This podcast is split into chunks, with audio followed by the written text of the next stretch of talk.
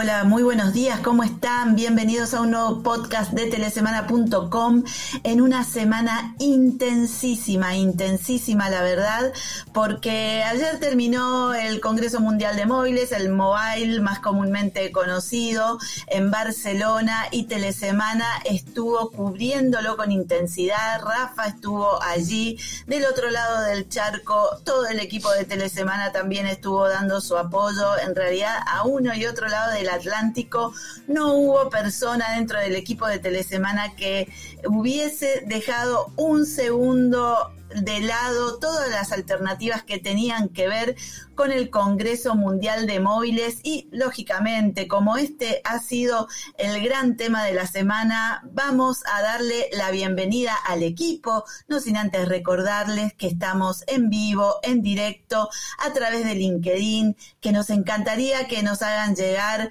eh, sus saludos, que nos cuenten desde dónde lo están haciendo y que también nos hagan partícipes de lo que ustedes fueron viendo y compartiendo desde Barcelona. Le doy la bienvenida a Noé Telles Tejada. Buen día, Noé, ¿cómo estás? ¿Qué semana? ¿Qué semana? Sí, buen día, buenas tardes, buenas noches. Acá estamos. Fue una semana muy intensa. En materia de noticias, en materia de eh, ansiedad también porque estabas haciendo algo pendiente de lo que estaba por pasar. Entonces uno llega al viernes como con un embale que, que te caes en el sábado. O sea, es medio así. es así, lo saludamos a Carlos Saúl Pérez, sí, por eso también nosotros estamos así, pum para arriba, porque venimos con una inercia de todo el laburo de la semana. Carlos Saúl, espero que nos hayas ido acompañando a través de la semana, lo mismo que eh, gran parte de la audiencia de Telesemana que cada viernes nos acompaña en el podcast y le vamos a dar la bienvenida a nuestro rockstar telesemanesco, Rafa Junquera, buen día. Buenos días, buenos días, buenas tardes, buenas noches, como dice Noé. Eh, hola, ¿qué tal? ¿Cómo estáis? No sé ni, estoy intentando procesar. Carlos sí que nos siguió en redes sociales porque, porque lo vi, lo vi comentando y dando like a los, a los vídeos, así que sí, sí, ahí Carlos estuvo, estuvo acompañando. Sí, sí, sí, la verdad que, bueno, Rafa estuvo haciendo todos los pasillos, ustedes saben que eh, la Fira de Barcelona es un predio enorme donde han transitado casi 100.000 personas como, como en, los, en los viejos momentos antes de la pandemia del mobile. Nos pregunta Carlos Saúl si han podido descansar un poco. Ah. Responde Rafa. Nada. Nada. Nada, ha sido nada, no, no hemos podido descansar y de hecho se, me debe notar en la voz un poco que yo he agarrado un poco de resfrío eh, porque es un evento realmente físicamente demandante. Suena, es lo que les decía a las chicas y los lo digo aquí en público abiertamente, que suena, se ve muy bonito en las fotos porque hay, hay mucho ambiente, es como, es como estar en Woodstock, ¿no? Es como estar en un concierto, estás, eh, eh, te pillan los momentos de felicidad, pero, y, y es todo, te piden foto, todos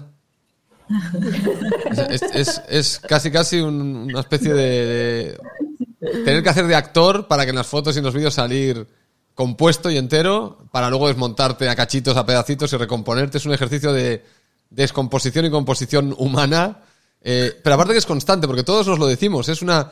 He visto a mucha gente, a mucha gente este año, eh, porque una de las cosas que acabas es con los pies reventados, pero reventados. Yo tengo unos zapatos que solo me los pongo para el mobile eh, que, es, que parece que llevo dos tablas de madera en los pies, o sea, es que yo no sé.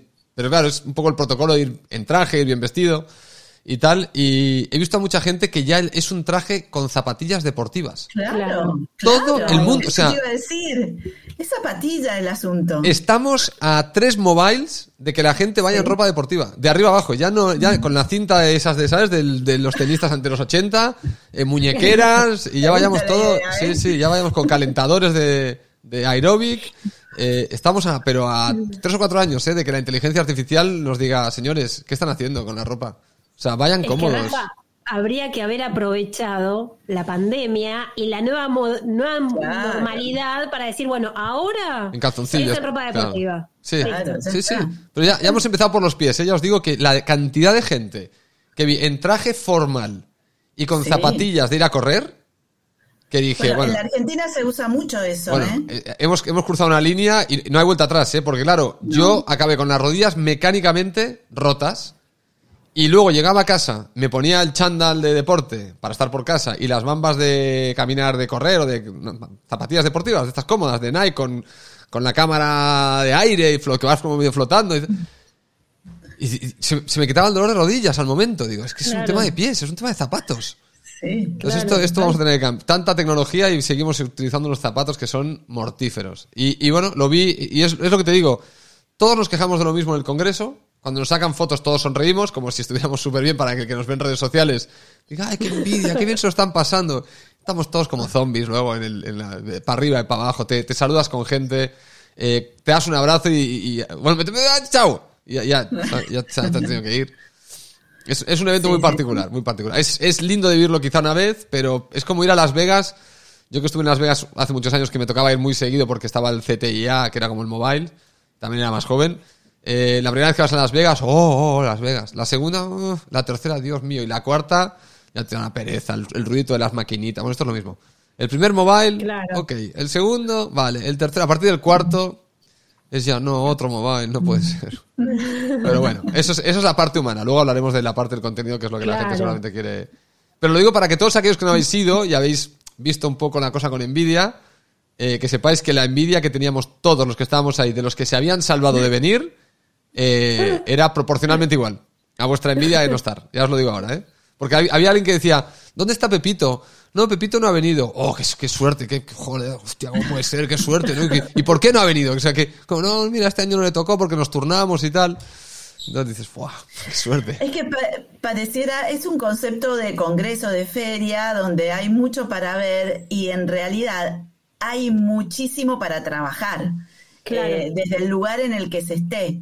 Eh, y eso es realmente lo, lo- lo agotador, además de la atención, ¿no? Atención sumada a la atención que puede eh, pro- pro- haber en algún momento, pero el nivel de atención que hay que tener porque se está cambiando de idioma, porque se está asistiendo a, mm, a una conferencia nueva o hay que prestar atención a datos o hay un abordaje nuevo. Realmente es un esfuerzo físico por esto de las Sí. grandes distancias que hay, pero también es un esfuerzo mental tremebundo. Claro, Es- es y de energía, Mm. al haber tanta gente y vincularte con tanta gente y todo eso impacta. Es- es- son esas cosas que no percibimos, de la que no estamos casi eh, pendientes y que termina impactando también en, en- en el cansancio, porque toda esa alegría de encontrarte y, y de estar y qué sé yo, después también es una, una carga. Sí, porque son, son muchos inputs constantes, const- Claro. siempre sociales, eh, y está bien, Claro. somos animales sociales, pero claro, es tanto, tanto y tan repetitivo y tan seguido y con tanta velocidad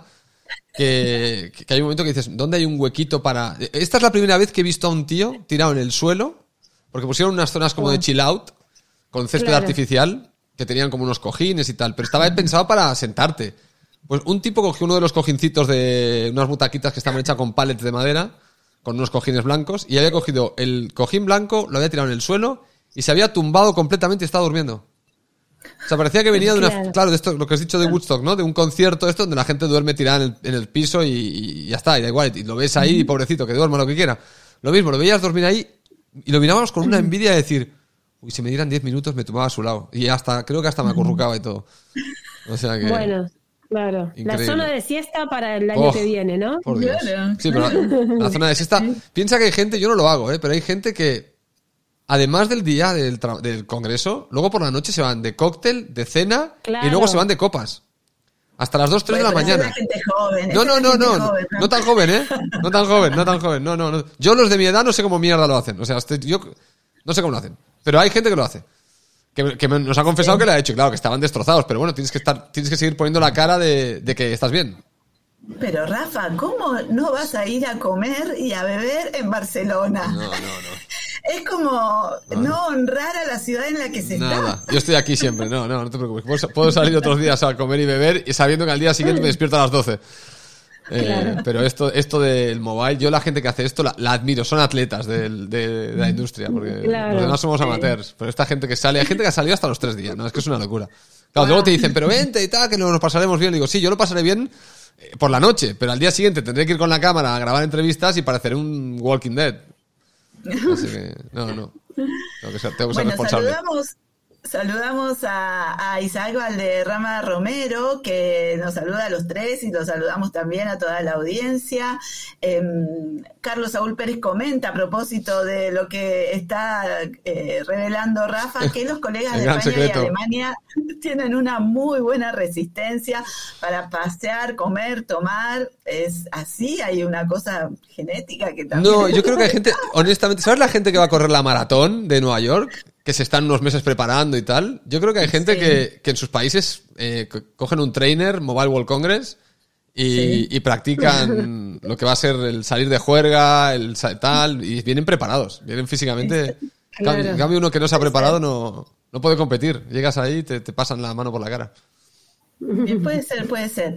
Bueno, eh, Rafa, eh, Carlos Saúl nos pregunta qué les pareció lo más impactante del mobile, si hubo algo que generó el efecto wow, No. eh, como el tema de las laptops transparentes, vimos, vimos mucho dispositivo también, cores compactos de Black, Bloxtel, ZTE, inteligencia artificial, Huawei, Nokia. Antes de meternos, yo les voy a recomendar a quienes no están viendo este video que en el minuto 3.30 más o menos vean el cambio de cara que hizo Rafa de cómo se empieza y cómo se termina el mobile porque es imperdible, merece una foto. Ah. Así que para, para ponerle un poco de sazón también a estos Voy a, podcasts. a, a los Lobos de Oro, voy a ir. Sí, sí, sí. Horacio Silva nos dice excelente cobertura del mobile y realmente nos felicita y realmente ha sido así. Bueno, le ha puesto Gracias. toda la gente que estuvo en Barcelona, el cuerpo, la mente Y y, el corazón también. Vosotras dos también desde la distancia, o sea que... No solamente nosotras dos, eh, acá, desde este desde este lado hemos estado este, equipo a a pico y pala todo el Todo el tiempo. equipo. Sí, sí. Sí, Todo sí, el sí. equipo, sí. Sí, sí, realmente ayer pensaba en un momento qué placer eh, laburar, y perdonen que lo diga así tan coloquialmente, pero realmente es un placer cuando hay que ir resolviendo cosas en el medio que no salían, que uno dice, che, está pasando esto, bueno, lo, vemos cómo le damos la vuelta, eh, otro, otro que avisa, eh, esto no está funcionando bien, bueno, hay, hay ahí como una maquinaria de, de reloj pero que yo lo, lo, lo valoro también desde, desde el compromiso y la responsabilidad y el don de gentes que, que tiene cada uno de los integrantes de Telesemana, así que Sí. es, es, es, es para aplaudir, La para aplaudir. en lo, en lo humano es, es una pena que la gente no quizá no lo sepa, no lo vea, pero en lo humano el equipo de Telesemana es, es más de un 10. Es más de un 10. Mm. Es espectacular. Tenemos un equipo fantástico, la verdad. No, no lo digo por para que suban las acciones de Telesemana en la bolsa, que no está, sino Pero podría, podría. podría ¿eh? estar, podría No, estar, Claro. pero Pero en estos momentos de estrés, de mucha Sí. carga de trabajo, en la que todos tenemos que estar concentrados, el apoyo que es total. todos estemos concentrados Sí. y, y- y- y cooperando es Sí, que nadie escatima. impagable. Nadie escatima en el Claro, esfuerzo, todo el mundo, claro. todo el mundo ayuda al otro. eh, sí, sí, la verdad que es. Se nota eso. Yo creo, bueno, yo, yo creo que la gente un poco lo tiene que notar en el, en la cobertura y en, y en cómo salen las cosas. Sí, sí. Sí, sí. Así que bueno, bueno, metámonos en la cobertura. Vamos. Rafa, decime tres palabras, Uf. si es posible, Sí. que te llaman. No, son tres palabras para después empezar a desgranar. Eh, ¿Cuáles fueron las tres palabras con las que vos te quedás, que estuviste ahí y lógicamente después hacemos el mismo ejercicio con Noé? Pues voy a, voy a deciros inteligencia artificial, pragmatismo y negocios. Ajá. Bueno, contanos de inteligencia artificial, ¿qué fue lo que te llamó la atención? Nada, Ok. nada. O sea, ¿Por es nada. No, no, nada. O sea, no. No, no, no me digas nada que no podemos seguir la conversa. Claro, no, no, no. Dale. Pero y ahí está, ahí está la gracia, que no se dijo nada, no hubo nada realmente explosivo. El efecto este que decías de algunos dispositivos que quizá dijisteis, wow, qué dispositivo, a nivel lo que sería operadores, red, tecnologías y tal, no hubo ningún efecto wow, de decir, uh, qué innovación estamos viendo, qué hype alrededor de esta nueva tecnología, ¿no? Open Run ya ni siquiera tampoco es una cosa eh, que ocupe mucha discusión, se sabe que se va a ir, que en parte de 5G y SSG Open Run va, va, va a estar ahí, eh, asimilado, por decirlo de algún modo, ya no hace falta estar cacareándolo. Inteligencia artificial, lo mismo, mm, no hay que cacarear mucha cosa, sabemos que lo vamos a usar, eh, la cuestión es cómo y dónde y en qué casos de uso que den dinero. La discusión ha migrado mucho a basta ya de invertir por invertir, eh, invirtamos en cosas que tengan sentido de negocio, eh, sea inteligencia artificial, machine learning, 5G, lo que sea, da igual. Había un claro componente de no es necesario anunciar grandes tecnologías porque la gente creo que se ha cansado un poco de la tecnología, ¿no? No que se haya cansado, que ya está. O sea, la tecnología... Mira, en Telesemana yo dije una frase que me la voy a atribuir como si fuera una frase de estas que va a quedar para la historia, que no se acordará nadie dentro de 100 años, pero es igual. Eh, que es la, la, tecnología no viene a salvar al sector telco. Esta la dije hace muchos años, la he repetido muchas veces. La tecnología no viene a salvarnos. Y esto lo dije en referencia bueno, cuando venga la 5G, aquello que no supimos monetizar en la 4G lo haremos en la 5G. Falso. Bueno, ahora que estamos en 5G, cuando venga el standalone, porque vendrá el network slicing, monetizar. Falso. O nos ponemos ya a monetizar, o esta excusa de, no, si ponemos esta tecnología, no, si inteligencia artificial, no. Que no, que no es la tecnología. Que Steve Jobs te montó un teléfono que se llamaba el iPhone, utilizando tecnologías residuales prácticamente, tecnologías mucho peores que las últimas de vanguardia que estaban en el mercado, la gente decía, pero ¿cómo puede ser que este tío o esta empresa venda estos teléfonos más caros que los de la competencia cuando te ha puesto un chip que es de una generación inferior, cuando te ha puesto una pantalla que es de una generación inferior, cuando te ha puesto una memoria que es de una generación inferior. Y te lo vende más caro? Porque una cosa es tener las piezas tecnológicas y otra cosa es juntarlas con un sentido que dé negocio, que sea útil, que le sirva a la persona o a la empresa. Yo este congreso he notado una especie como de hartazgo tecnológico, honestamente, ya de basta de tirar mensajes, de tirar sondas al aire para ver si hay una tecnología milagrosa que nos saque del atolladero. Ya está. Es cloud, es inteligencia artificial, es 5G, es esto, es lo otro. Vale, lo tenemos todo. Lo tenemos todo. Las piezas están. Que alguien nos diga cómo combinarlas para monetizar. Punto. No me vengas con otra nueva tecnología. No me digas que al futuro es que desarrollemos no sé qué, qué historia. No, se acabó. Tenemos las piezas, armemos el puzzle. Ah, que no sabemos armar el puzzle. Bueno, pues iros todos al carajo directamente. O sea, no, no compro más piezas. No compro más piezas. Las piezas ya se sabe cuáles son. Es cloud, es inteligencia artificial, es automatización, 5G. Perfecto, ahí están las piezas. Moneticemos. ¿Cómo hacemos? Bueno, ahí estamos todavía dando vueltas al, al cómo hacemos, ¿no? Pero por eso no, no, he visto en este. Incluso le preguntaba a alguna empresa. Bueno, pero ¿qué producto nuevo tenéis? No, en realidad producto hmm. nuevo nada. No, no, si venimos, es que el mismo producto de hace cinco años. Pasa que, bueno, tienen las, las eh, mejoras típicas de cada año, hay una, cierta, pero no hay realmente nada realmente nuevo, ¿no? Sino porque, porque es que no, no, no, no, ya no da, ya no da, no da para más. La tecnología no da para más. No tiene ningún sentido. Si no le encontramos casos de uso, seguir avanzando tecnológicamente en ciertas cosas no... Es que el operador no lo va a hacer, no lo va a hacer. La 6G la va a descartar la va a descartar. Le van a poner el espectro delante de los morros y no lo van a No, no va a ir ni un solo operador a buscarle el espectro. No lo van a querer. Porque es lo que la sensación que me vengo. Igual estoy exagerando, pero he visto. Es una cosa que no es, no es tangible. Nadie, nadie me ha dicho, estamos hartos de la tecnología. Esto no lo ha dicho nadie. Pero la sensación, por el discurso, es, tenemos las piezas, armemos el puzzle, moneticemos. Punto. No me traigas otra pieza. Con las que hay, hay que monetizar. Porque si me traes otra pieza y me obligas a invertir, no te la voy a comprar. Ya no, ya no trago más con el cuento de qué tal tecnología o esa tecnología va a ser eh, lo que me va a hacer monetizar. Se acabó. Así que eso, y eso me ha gustado, porque os acordáis que siempre aquí soy muy crítico con algunas cosas y tal. Y, y esta autocrítica me ha gustado. Esta autocrítica, o, esta nueva forma de plantearlo me ha gustado más que, que llegar y venir aquí con, sí, es que ahora se habla de no sé qué tecnología, la 6G, que promete la conectividad de coches autónomos y de satélites que irán a Marte y recogerán hamburguesas y las traen. ¿Qué? No, se acabó. Así que un poco cuando he dicho lo de... Mm, porque esta es la palabra... Ah, de que ¿por qué la IA no me había impresionado? Porque no han dicho nada de IA que te, que te impresione. Nada que no supiéramos. No ha habido nadie marcándose un pegote de que con la inteligencia artificial es capaz de hacer cosas eh, de ciencia ficción. Nadie. Ah, es más, te diré, en más de una entrevista he tenido que preguntar, oye, me has hablado de automatización, me has hablado de esto y de lo otro, y no me has dicho inteligencia artificial. Bueno, porque ya se sabe que está ahí, o sea, ya está, este es parte de la película, punto. No, tampoco hace falta estar tirando de, la palabrita como, no, lo que creo que hay que hacer es automatizar. Si luego, si ya, pero lo que hay que hacer es automatizar. Ah, vale, bien, bien, vale, cojonudo. O sea, que eso, por eso no, no he visto, es una palabra que está, que ha estado en el Congreso, pero muy minimizada. Yo la he visto minimizada. Por lo menos con la gente con la que yo he hablado. Igual me, equivoco en, el, en todo lo general porque no te lo acabas el congreso. Pero por eso, y ya sería eso. Para hacerlo corto, ¿eh? Ya has visto que yo soy, sé, resu- sé resumir, ¿eh? Soy como- sé comprimir la información. Y, y Noé, ¿vos cómo lo viste? ¿Con qué Sí. palabras te quedás?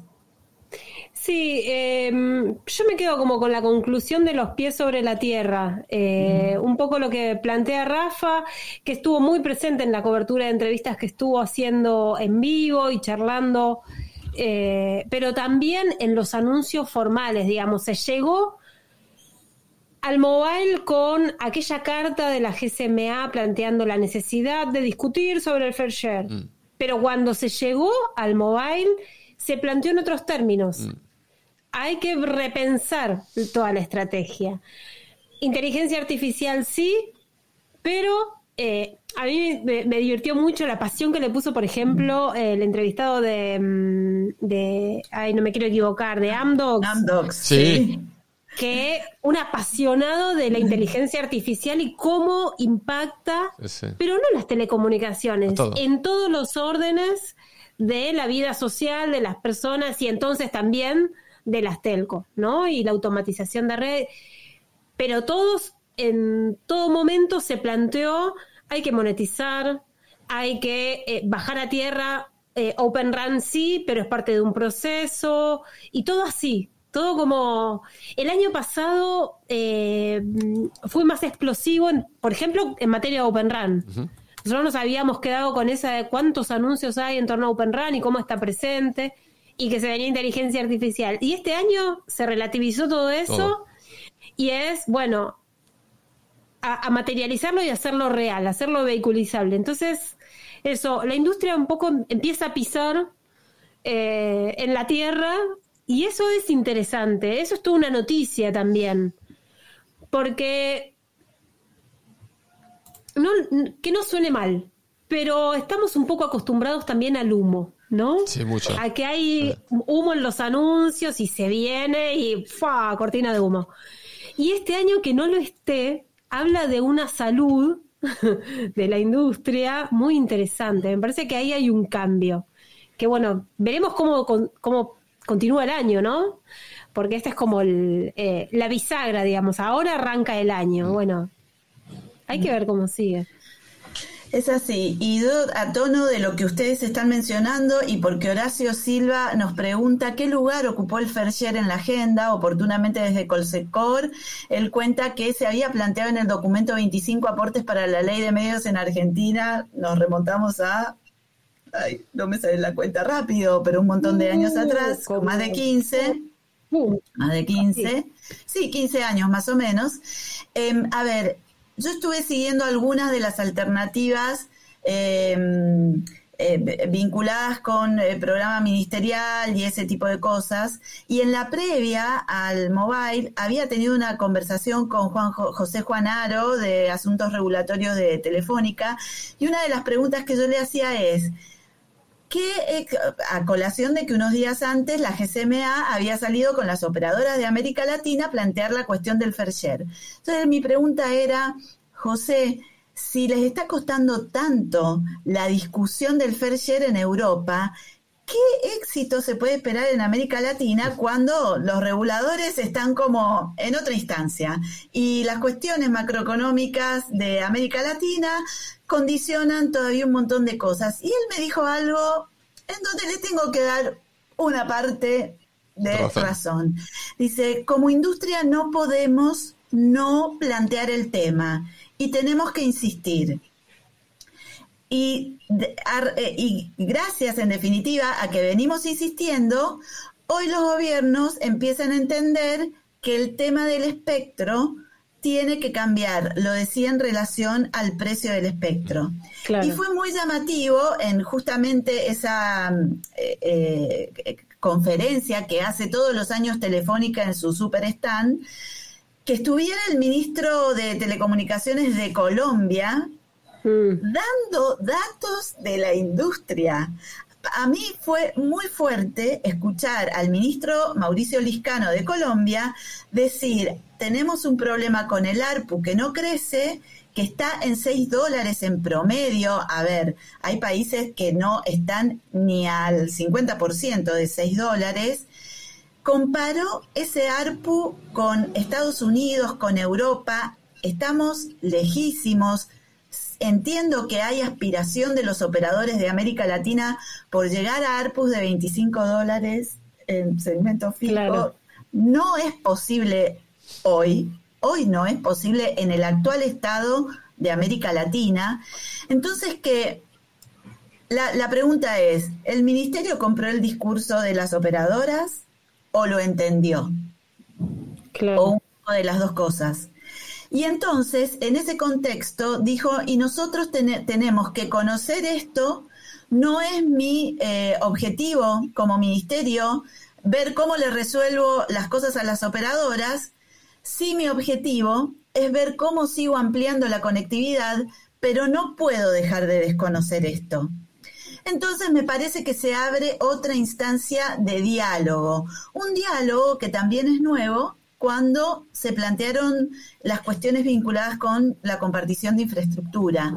Y en este sentido fue muy interesante eh, escucharla a Andrea Folgueiras, que es la CTO de Telefónica Hispanoamérica, comentando cómo va todo el proceso de integración de las redes de Movistar y Tigo que dieron lugar a esta nueva compañía en, eh, en Colombia y que hablan de, procesos que, que se dan cada vez que hay una fusión, que sabemos que las integraciones son difíciles y de lo que nunca se, hable, se habla lo suficiente.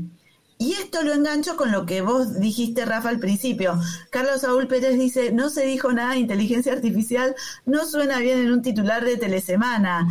Pero es que no se dijo nada nuevo. Ah, claro, nada nuevo. Nada, nada que impresionara, claro. Sí lo que está trayendo Rafa es que esta cuestión de la integración es lo que pareciera que se tiene que hacer carne en la industria.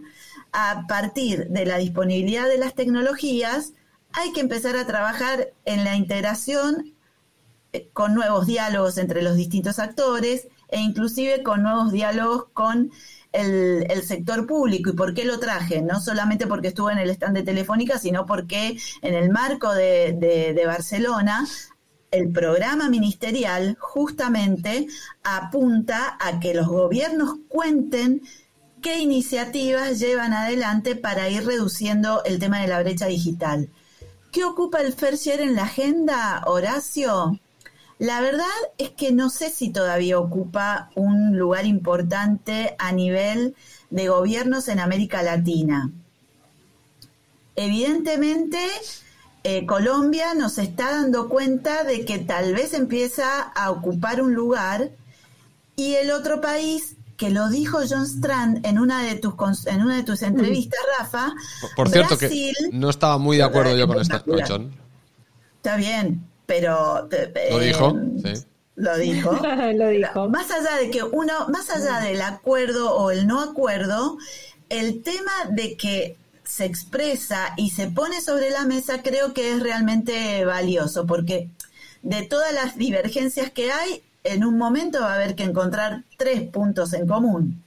Tres. Sí, esto, es, A ver, lo, de la agenda en el mobile del Fair Share, yo no escuché gran cosa. Sí que hablé con gente de este tema fuera de cámara, aparte de con John, que con John, porque John viene trabajando este tema y, y bueno, es un tema que él tiene muy fresco, pero no, no hubo, no, no, recuerdo. Sí que me preguntó a mi gente qué pensaba de este tema y yo les preguntaba, y bueno, yo te digo lo que pienso, pero luego me lo dices tú, aunque sea aquí off the record. No voy a reproducir porque yo los de record no me lo tomo como que puedo reproducirlo sin mencionar la fuente, sino que tengo que encontrar a alguien que lo quiera decir público. Pero os puedo decir que el tema del fair share, la discusión es, tiene mucho de... Dentro de lo que son los ejecutivos del sector hay... No operadores, ¿eh? sobre todo lo que son vendors y tal, eh, de mucha pantomima, ¿eh? de, más ruido que otra cosa. Pero bueno, un poco en la visión que tengo yo en ese sentido. ¿no? Hay mucha gente que quizás no atreva a decirlo, pero, pero hay una sensación de, bueno, no, va por ahí. De hecho, a mí me hace gracia porque si los ministerios se quieren enterar de este tema, me parece correcto que se quieran enterar. Se tienen que enterar de todo lo que pasa en el sector, faltaría más. Pero ellos se tienen que ocupar de lo que ellos se pueden ocupar. Y el tema del espectro, por ejemplo, los reguladores y los ministerios, eh, se quieren ocupar de algo y quieren ayudar a los operadores porque tienen un problema con los OTTs, que el espectro lo entreguen de otra manera. Que el espectro lo entreguen con condiciones de despliegue, no pagando dinero a un fondo universal que luego Dios sabe dónde va ese dinero tan simple como eso. No hace falta que se, que se enteren de si el negocio funciona por aquí o por allá. ¿Crees que hay un problema? ¿Te, enteras de que los operadores tienen un problema con, los grandes, con las grandes tecnológicas para ver quién paga la infraestructura y quién no? Muy sencillo. ¿Quieres ayudar? ¿Quieres que en tu país haya una infraestructura desarrollada? El espectro entrégalo de otra manera. Y con eso vas a hacer una ayuda tremenda a tu país. Tremenda a tu país. Y sin embargo, seguimos con, en muchos casos, ámbitos, con, con, con ganas de recaudar. Entonces, si escucho muy bien a la industria, me entero de todo. Ya, pero tu parte no la cumples, porque entonces tu parte sería decir, chicos, no podemos seguir teniendo una ambición recaudatoria. Tenemos que tener una ambición país, una ambición de desarrollo de la, de la, infraestructura. Entonces luego, no, bueno, si vamos a buscar un esquema para que los operadores eh, facturen de los OTTs y tal. Más sencillo, si tú quieres hacer algo como regulador y como ministerio, cambia el formato de entrega de espectro. Si el espectro es una carga brutal para un operador de telecomunicaciones, si es un gasto increíble dentro de eso y el RAN, pues, ¿quieres ayudar? Pues oye, busquemos otro esquema y asunto resuelto. Pero sobre la sobre la RAN, ya no me acuerdo si lo escuché en alguna conferencia o, fue en alguna entrevista, no lo recuerdo, pero sobre la RAN lo que se planteó era cómo empezaba a convivir algunas iniciativas de Open RAN como una alternativa que buscan los operadores para tener equipamiento más barato y poder desplegar un poco más rápido. eh, ágilmente sus redes. Y cómo eh, en un momento también se dan cuenta los operadores que como falta todavía recorrer un camino en términos de desarrollo de Open RAN, cuando se encuentran con inconvenientes, tienen que apelar al proveedor tradicional, mm. que en definitiva el proveedor tradicional también termina articulando o integrando algo de esa provisión Open RAN que está existiendo en el mercado. Em, bueno, ese es, ese es, otro punto de, la industria que, no, sé si hubo, hubo algunas conferencias de Open RAN, pero no recuerdo muchas. Pero es un tema que también parece que sigue como, como, como circulando de, en el fondo del mm. sector. Sí, Por, perdón, sigue, sigue, sigue, no, adelante. No, no, dale. No, no, simplemente con, el tema del RAN iba a decir, claro, que estamos, en el fondo estamos un poquito maniatados con, los Ericsson, Nokia y Huawei de este mundo. Eh, la innovación en el RAN no, no, se ha producido porque el modelo de negocio de estas empresas era el que es. Eh, ahora estas empresas tienen que migrarlo porque los operadores lo quieren mutar a Open RAN. Esta mutación, estos fabricantes, pues no, no, no, no, no. Sí, se están involucrando, pero yo creo que no tienen muy claro una vez que el RAN sea abierto, no tienen muy... Ellos vivían sobre todo muchos del RAN, eh, qué significa para su negocio al final, entonces están también intentando decidir eh, los que se supone que tienen que dar la solución, que son los proveedores del RAN, no acaban de encontrar la solución porque la solución sienten posiblemente que les perjudica porque les obliga a ellos a hacer unas modificaciones en su modelo de negocio que no quieren hacerlo y, bueno, entonces nos encontramos un poco atrapados y yo creo que por eso los operadores eh, hicieron aquel manifiesto o aquel memorándum de entendimiento en Europa y tal, como alertándole a los fabricantes, si no tienes Open Run en el 2025, en el 2026, no te incluiré en mis eh, requests for proposals eh, y tal y cual. Y entonces, yo creo que hubo un poco esta presión que están confundiendo. Yo creo que a los, los proveedores tradicionales siguen estando un poco descolocados. no, están entendiendo muy bien cuál es su nuevo rol o cuál debe ser su nuevo rol en, el mercado del RAN. Y es Open RAN, pero bueno, yo creo que hay un, hay un poco de lío ahí todavía. No, no queda claro y, y, es un mercado muy dominado por tres, cuatro empresas que no tienen claro muy bien dónde van. Eh, y como no saben dónde van, están intentando, supongo, frenar al máximo esto. Y luego los operadores, que hay muchos en el mundo que no tienen capacidad para, para embarcarse en la complejidad de Open RAN y en la complejidad que estamos viendo ahora, porque es que una de las cosas también que quedaba claro en el Congreso es que eh, hemos, llevamos años hablando de cómo simplificarlo todo para que el OPEX sea muy sencillo, porque los operadores han ido construyendo redes una encima de la otra y han ido creando un Frankenstein operativamente hablando complicado. Por un lado, más Frankenstein, por otro lado, automatización, una serie de herramientas para agilizar la gestión de ese Frankenstein Finalmente hemos decidido, bueno, tenemos que ir a la nube tenemos que ir a los microservicios, a Kubernetes, a no sé qué, tal, todo virtualizado y tal y cual, todo softwareizado, porque eso será más fácil y resulta que inicialmente está siendo mucho más complicado. El galimatías es tremendo, el que se está armando en la parte de TI para manejar una red de telecomunicaciones desde un ambiente más TI. Y en esa transición ahora vamos a estar un tiempo donde queríamos simplicidad y lo que vamos a encontrar es más complejidad.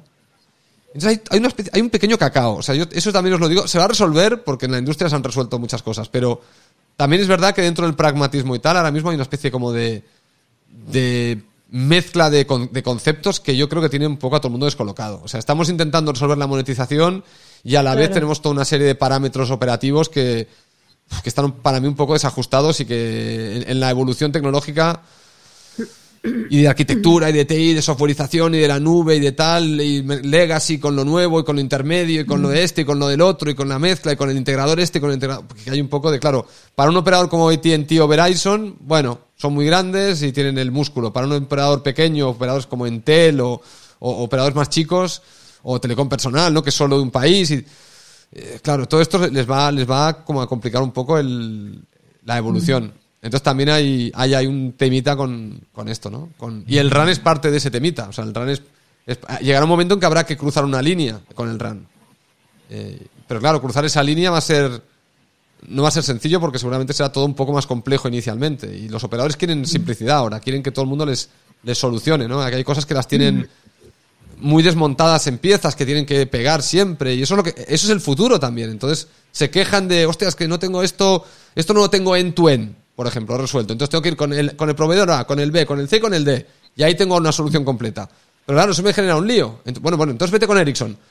Bueno, sí, pero entonces Ericsson me lo resuelve todo, pero entonces estoy casado con Ericsson. Y yo no quiero casarme solo con él. Yo quiero que haya un mercado de muchos proveedores para que haya innovación y... Claro, ¿cuál de las dos? O sea, las dos no pueden ser. Entonces, bueno, entonces ahí es donde hay un poco la confusión un poco en, en el mercado. Pero bueno, como digo, yo creo que se va, se va a resolver, pero ahora nos vienen unos años de, de dureza, sobre todo yo creo que para operadores más pequeños. Para los, los Tier 2, Tier, tier 3, estos van a tener, excepto que seas Greenfield. Si eres Greenfield, si empiezas de cero, tipo Dish, tipo Rakuten, vas un poquito más blindado porque ya arrancas directamente sin, con, con, con, el esquema nuevo, ¿no? Pero los que tienen mucho legado y son pequeños, yo creo que estos van a sufrir un montón en, en la transición tecnológica. Y en el RAN parte de esa transición es parte de ese lío que tienen. Que viene dado, como para enlazarlo, con que los fabricantes no te están dando realmente una solución. Porque recordar que Open RAN lo están impulsando los operadores, no, no los fabricantes. Les están forzando a que impulsen algo que no quieren impulsar. Claro. Entonces, hay un poco de lío. Claro. Sí, sí. Bueno, Nacho Ribeiro ahí manda también saludos al equipo de Telesemana. Sabemos que se estuvieron sacando fotos, Rafa, se estuvieron haciendo los lindos por ahí. Sí, sí. Muy, muy de TikTok somos ya. Sí. Siempre medio sonrisita. Ay, qué bien que estamos en el mobile. Sí, sí, sí. Nacho, te lo tengo que decir. Eh, era solo la foto, ¿eh? Después de la foto nos caíamos en pedazos todos. Pero bueno. Bueno, pero... bueno, a mí me gustaría agregar que estuvo muy presente el tema de sustentabilidad, que la GCMA presentó no solo los resultados y las perspectivas de achicamiento de emisión de carbono, pero también eh, inauguraron un marketplace para que el sector pueda dar circularidad a, a objetos, a redes obsoletas, que haya ahí como un mercado para que circule eso, para que se aproveche, eh, que me pareció muy interesante porque más allá de hablar de las tendencias, de ofrecer herramientas eh, también para que esa, esa idea de circularidad que se planteó mucho el año pasado, bueno, este año tiene una herramienta concreta en la que eh, se va a estar trabajando, lo vamos a seguir también de cerca porque la sustentabilidad y, la, operación más amigable con el medio ambiente urge y es uno de los temas claramente que la industria cada vez está haciendo más hincapié.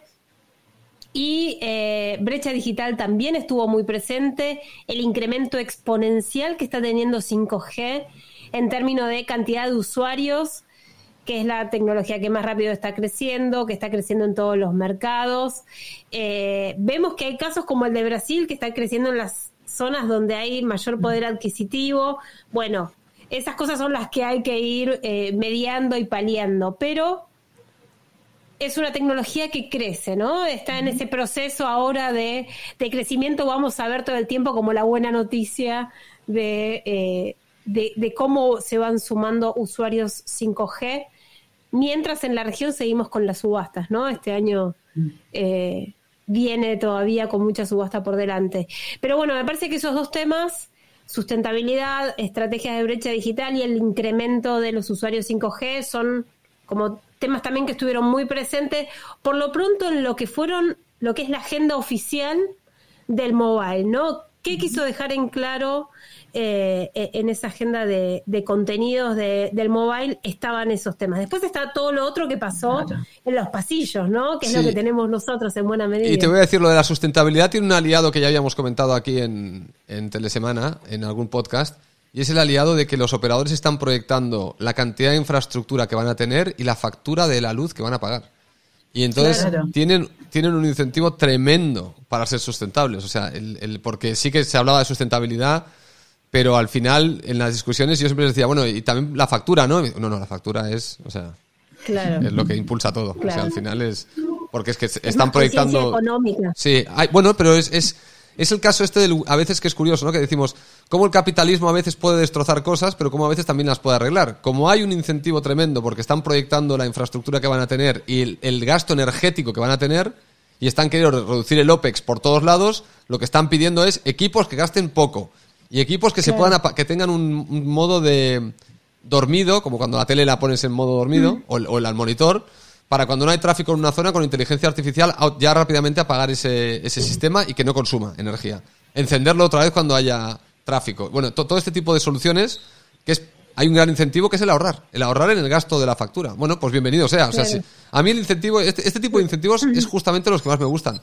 Porque es lo que, la famosa frase que odio, que es el win-win, este, ¿no? Famoso del win-win, que pues es, este. O sea, gana el planeta y ganan los operadores. Fantástico. Pues siempre que hay un incentivo que tenga una repercusión más allá eh, del negocio, que tenga una repercusión a nivel gente. La motivación, a mí honestamente me da igual. Me parece legítima querer reducir costos, ¿vale? Pues si reduciendo costos ayudas al planeta, pues fantástico. Pero había, había un... Porque yo, eh, bueno, también fuera de cámara había hablado con algunos de esto de sustentabilidad y decían, la factura, ¿eh, Rafa? La factura. Hay que reducir la factura. Claro. Que los operadores, los operadores me están pidiendo que reduzcamos la factura. Claro. claro. Claro, claro, así es. Bueno, hemos hecho un gran resumen. Eh, obviamente que siempre quedan cosas afuera, pero las iremos desgranando a lo largo de todos los encuentros que se abren, porque empieza marzo, estamos en primero de marzo mm. y ahora no saben la que se viene. El martes comienza la tercera temporada de Charlas de Café.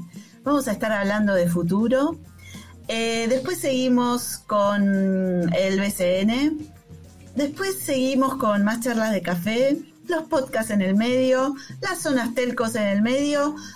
Hay para que nos vean casi todos los días, querida audiencia de Telesemana. Así que, bueno, les agradecemos nuevamente por acompañarnos, por estar ahí. Noé, que tengas un gran fin de semana. Gracias, Andrés. Descansen, Rafa, poner los pies en agua. Dale. Solo los pies. Rafa. Me voy a poner en formol entero. Los pies en agua con una cañita, con algo así. Sí, el agua hasta aquí. Un poco también. Las que no te tomaste en la semana, tomátelas ahora el fin de este Rafa.